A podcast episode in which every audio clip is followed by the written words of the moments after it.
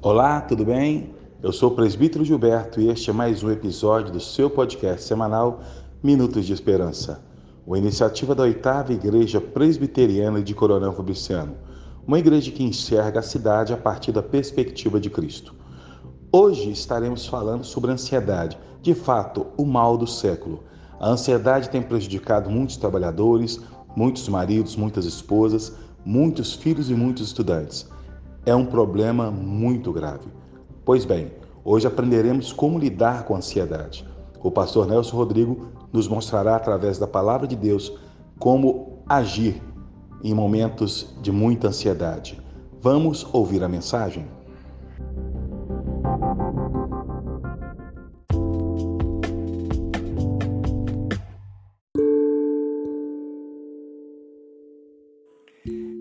Ansioso eu? Será? Este é o tema de hoje. Sejam bem-vindos. Como não andar ansioso se a cada dia as coisas vão de mal a pior? Acaso devo cruzar os braços e simplesmente parar de me preocupar? Devo fechar o sol e fazer de contas que nada vai acontecer?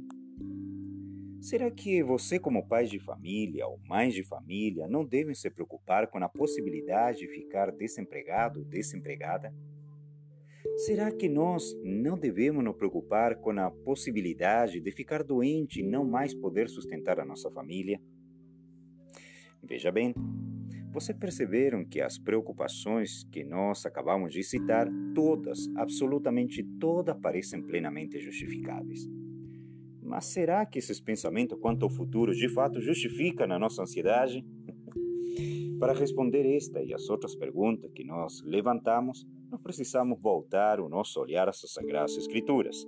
Então me acompanhe, por favor, e abra sua Bíblia no livro de Mateus, no capítulo 6 e o versículo 25 em diante, que diz assim: Por isso vos digo, não andeis ansiosos pela vossa vida, quanto ao que haveis de comer, o que haveis de beber, nem pelo vosso corpo, quanto ao que haveis de vestir. Não é a vida mais do que o alimento e o corpo mais do que as vestes? Observai a ave do céu. Não semeiam, não colhem, nem ajuntam em celeiros, contudo vosso Pai Celeste sustenta. Porventura não valeis vós muito mais do que as aves? Qual de vós, por ansioso que esteja, pode acrescentar um côvado ao curso da sua vida? Ou por que andais ansioso quanto ao vestuário?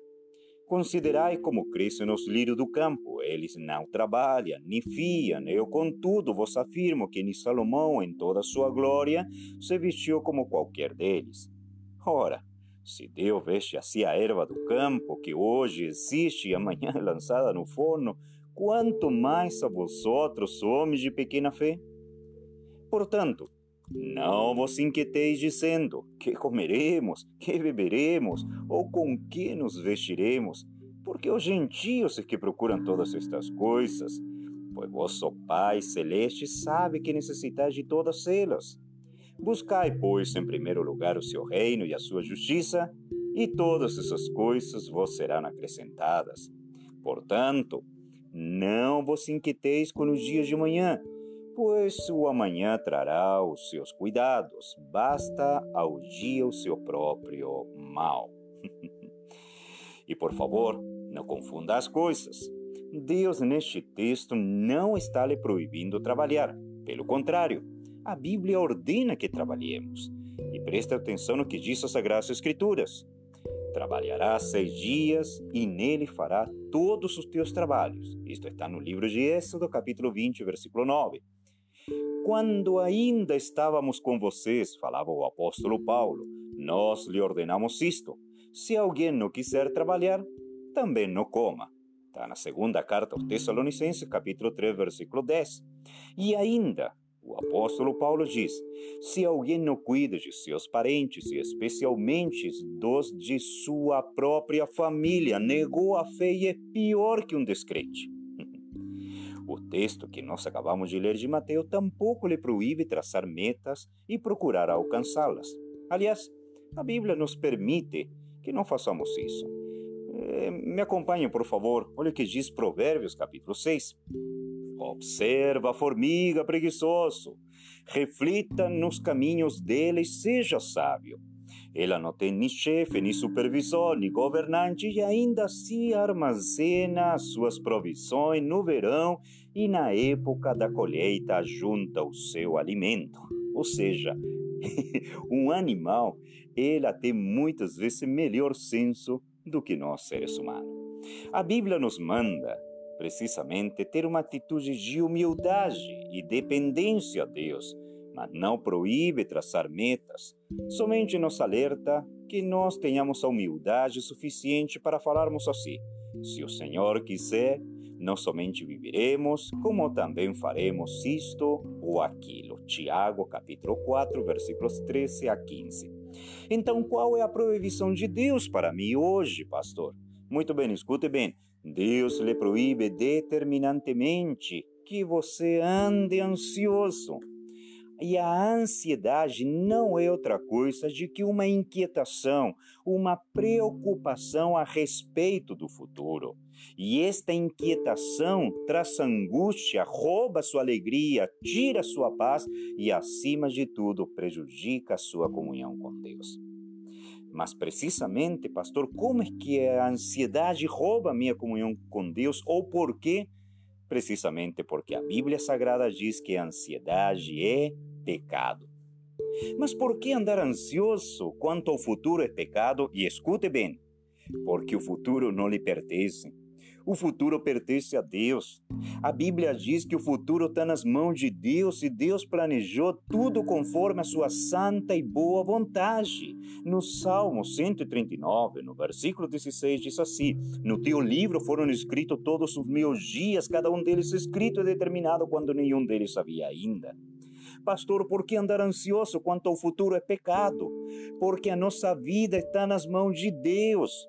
A Bíblia Sagrada diz assim no primeiro livro de Samuel, capítulo 2, versículo 6 a 8: O Senhor é o que tira a vida e a dá, faz descer a sepultura e faz subir. O Senhor empobrece e enriquece, abaixa e também exalta. O Senhor levanta o pobre da terra da humilhação, desde o monturo, exalta o necessitado, para o fazer assentar entre os príncipes, para o fazer herdar o trono de glória. Quem tem te sustentado desde o dia que você nasceu até hoje? Acaso não foi Deus? Quem te guardou? Quem preservou a tua saúde e a tua vida? Quem te deu na família? Quem te deu filhos? Quem te deu o entendimento para ganhar o pão de cada dia? Acaso não foi Deus? Por andar ansioso quanto ao futuro, você está pecando. Porque Deus se comprometeu a te conceder cuidado especial. Deus prometeu conceder cuidado especial a quem foi criado à sua imagem conforme a sua semelhança. Você esqueceu o que acabamos de ler? Acaso Deus não sustenta teus pássaros que não semeia, nem colhe, nem armazena, nem celeiro, contudo o Pai Celestial se alimenta? Não tem vocês muito mais valor do que eles? Ou você duvida das palavras do Criador? Ou você é incrédulo quanto às promessas do teu Salvador? Não desconfie da ação amorosa e poderosa de Deus sobre todas as coisas. Não tente ser o governante geral do universo as, a coisas que não são da sua competência. Portanto, trabalhe e se concentre dentro daquilo que lhe foi permitido, e o permitido é somente o dia de hoje. Invista melhor o seu tempo. Não seja incoerente a ponto de acreditar que Deus pode salvá-lo do inferno, mas você não consegue acreditar que Deus colocará o pão necessário sobre a sua mesa amanhã.